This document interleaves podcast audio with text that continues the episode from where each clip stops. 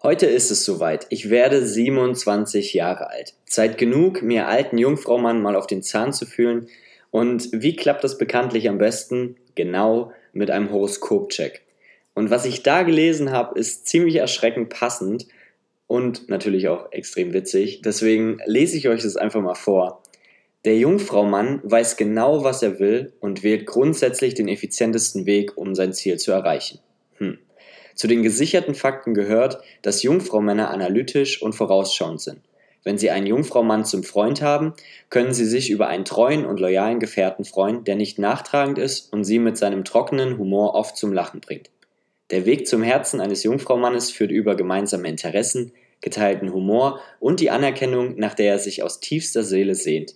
Ergreifen Sie ruhig die Initiative, denn oft steht er sich mit seiner angeborenen Verkopftheit okay, hier steht nicht direkt Verkopftheit, aber das trifft eher zu als Schüchternheit, selbst im Weg. Solange der Jungfraumann nicht weiß, woran er bei seinem Gegenüber ist, hält er sich nämlich bedeckt. Punkte sammeln sie außerdem, wenn sie ihm zu verstehen geben, dass sie nicht vorhaben, ihn in seinen Interessen und seine Art einzuschränken und seine in aller Regel wohl fundierte Kritik nicht nur vertragen, sondern auch wertschätzen. Dann werden sie feststellen, dass hinter der kühlen und strategischen Oberfläche eine sensible Seele steckt. Ein Tipp noch am Rande, achten Sie darauf, ihn nicht leichtsinnig oder unbedacht zu verletzen.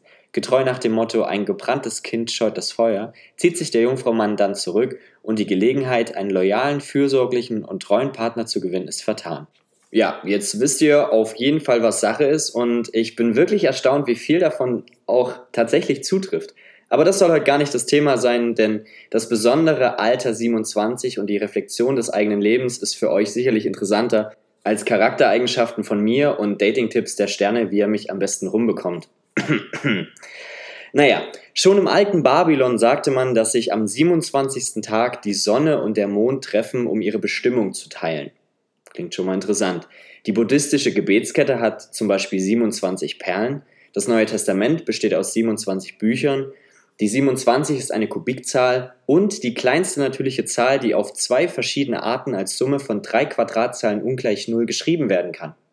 Ja, Leute, da kommt der Astro-Religion- und Mathekurs aus der Schule in mir hoch, wenn ich über mein jetziges Alter nachdenke. Und gleichzeitig hoffe ich nicht, dass ich wie Kurt Cobain oder Amy Winehouse in den Club 27 oder Club 27 einziehe, wobei ich dafür meine sporadischen Chor- und Schlagzeugkenntnisse wahrscheinlich hätte ausbauen müssen, dass ich mich Musiker nennen könnte. Aber neben den ganzen teilweise spaßigen Fakten beschäftigt mich dieses Alter 27 persönlich mehr, als ich es mir vor paar Jahren hätte vorstellen können. Abgesehen von den Wehwehchen, die mich nun als alter Mann plagen, gehe ich straff auf die 30 zu und auch wenn ich hoffentlich einen Großteil meines Lebens noch vor mir habe, frage ich mich natürlich, was habe ich eigentlich mit den bisherigen 9855 Tagen meines Lebens gemacht? Habe ich sie vergeudet? Bin ich auf dem richtigen Weg? Was genau ist eigentlich mein Weg?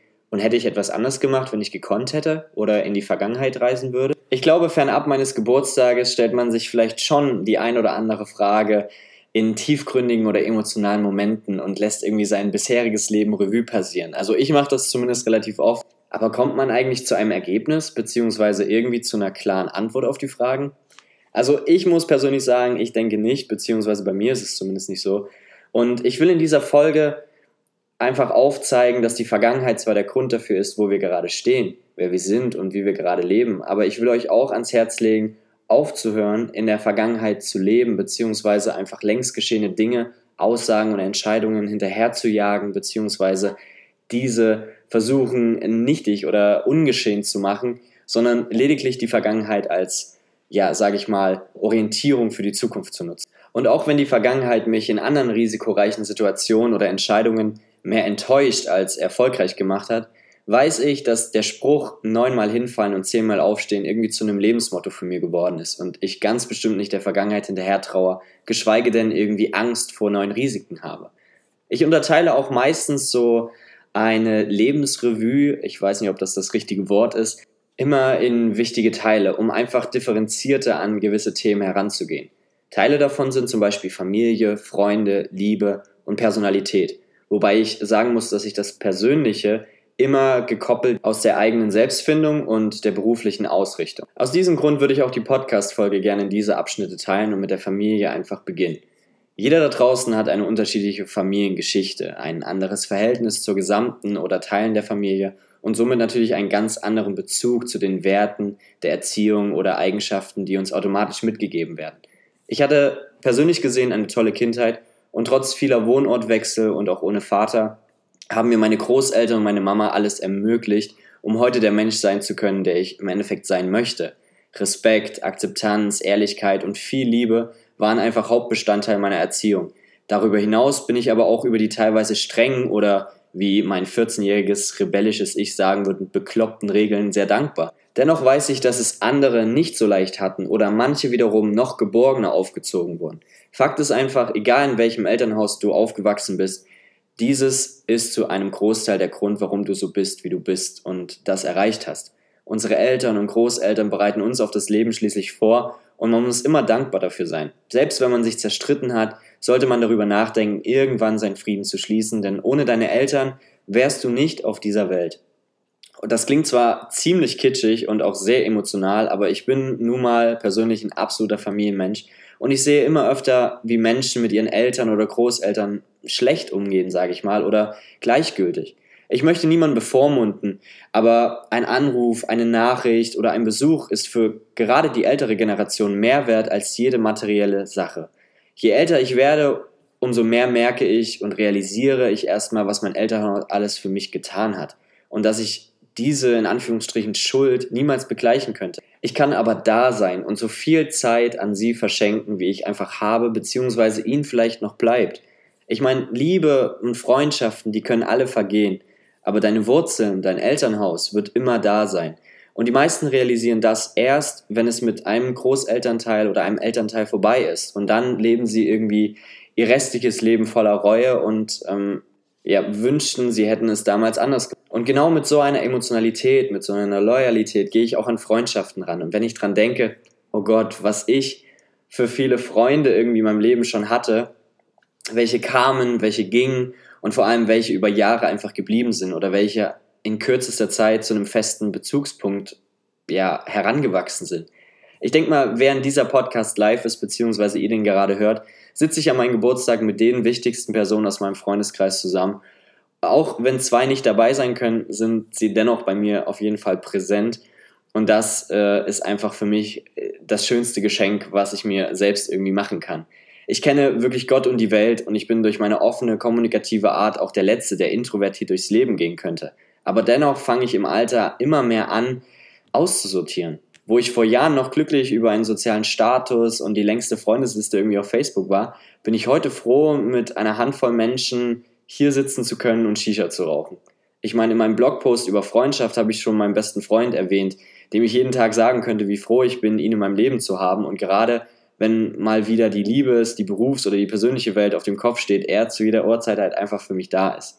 Wie viele da draußen benutzen diese Wortwahl einer besten Freundin oder eines besten Freunds, aber wissen die überhaupt, was eine wahrhaftige Freundschaft ist?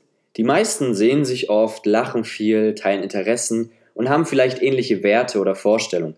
Aber die wenigsten sind beispielsweise zusammen einsam, weinen gemeinsam und ziehen sich gegenseitig aus jedem persönlichen Tief, indem sie nicht wie die meisten von oben ein Seil werfen und einen rausziehen, sondern selbst in das Tief springen, um dich dann von unten nach oben zu heben.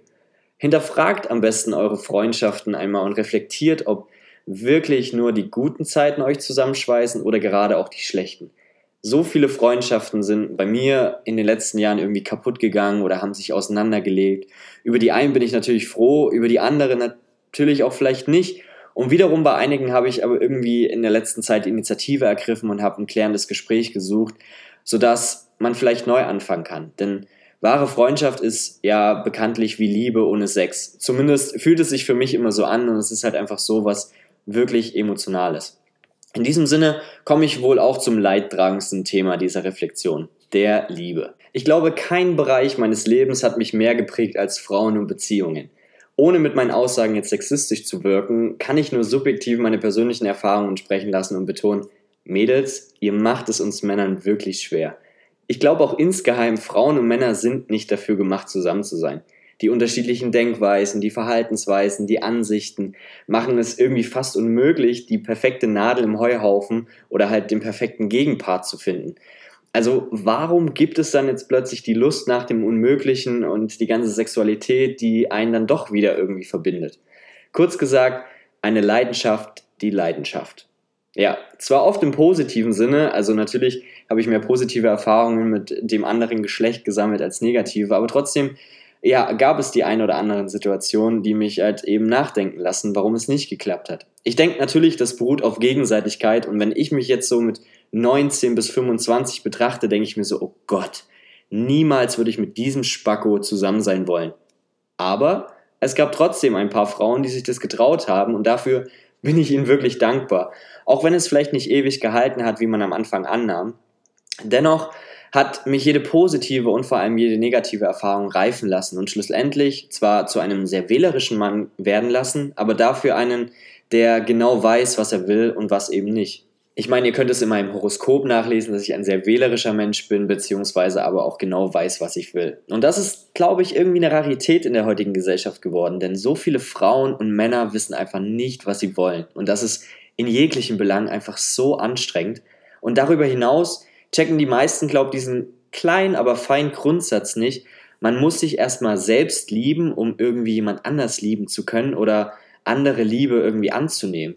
Und dieses Beziehungs- und Liebesthema bestimmt irgendwie unser Leben, egal ob bewusst oder unterbewusst. Ich meine, in meinem kompletten Freundeskreis sind Themen wie Liebe, Beziehung, Dates, Sex oder Konversation mit dem anderen Geschlecht einfach allgegenwärtig und mehr präsent als jegliche berufliche oder sonstige Themen. Und das sollte uns doch eigentlich Beweis genug sein, wie wichtig dieses Thema in uns verankert ist und wie wir lernen müssen, offener zu kommunizieren, dass eben das nächste Date, die nächste Liebe oder die nächste Beziehung nicht an Missverständnissen, Interessensspielchen oder ich weiß nicht, was ich will, Themen scheitert. Ich kann mich immer nur wieder aus meinem eigenen Blog zitieren. Jeder da draußen sucht ja einen Deckel zu seinem eigenen Topf.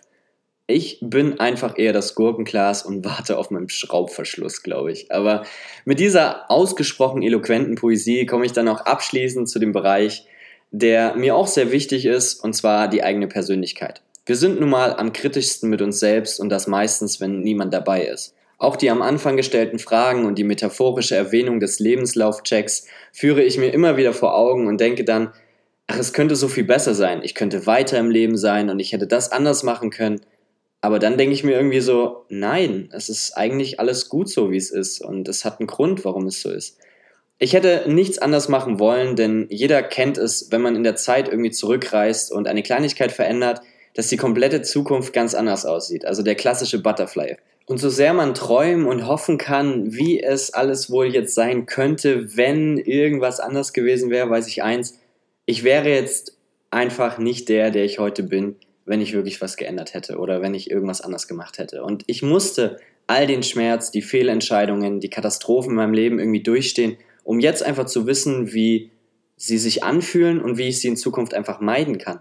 Darüber hinaus musste ich mühsam und langsam lernen zu akzeptieren, wer ich bisher bin und dass ich das, was ich bisher getan habe, gemacht habe, weil ich es in den Momenten vielleicht für richtig gehalten habe. Und warum soll ich situative, glückliche Momente bereuen und mir irgendwie denken, hätte, hätte Fahrradkette, ich kann einfach die Vergangenheit nicht beeinflussen und macht ja nicht den Fehler und dümpelt in eurer Vergangenheit herum, sondern seid lieber stolz darauf, was ihr bisher erreicht habt und reflektiert all die negativen Dinge in eurem Leben, sodass ihr einen Fahrplan in die Zukunft habt und einfach euch wirklich nach vorn orientiert.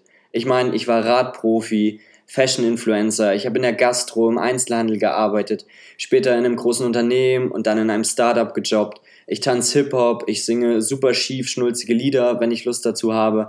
Ich habe in der Theater AG mitgespielt und schon etliche Fernsehauftritte äh, gehabt, wo ich meine Laien-Schauspielerfahrung gesammelt habe. Ich lebe seit vielen Jahren irgendwie mein eigenes Leben so, wie ich es will, beziehungsweise mein Geldbeutel und meine Sneaker-Liebe zulässt. Also warum soll ich all die Dinge auf einmal anzweifeln oder gar abstreiten, wenn sie mir die Erfahrung gebracht haben, die mich heute mein Hobby zum Beruf haben werden lassen und irgendwie mein komplexes Denken und meine Reflexion, gerade diese Podcast-Folge, mit einer Danksagung äh, an meine Vergangenheit quasi machen lassen. Und genau wie ich hat jeder von euch da draußen Hobbys, Interessen, Fähigkeiten und Stärken, die ihn genauso besonders machen, wie er einfach ist. Und das solltet ihr einfach da draußen akzeptieren.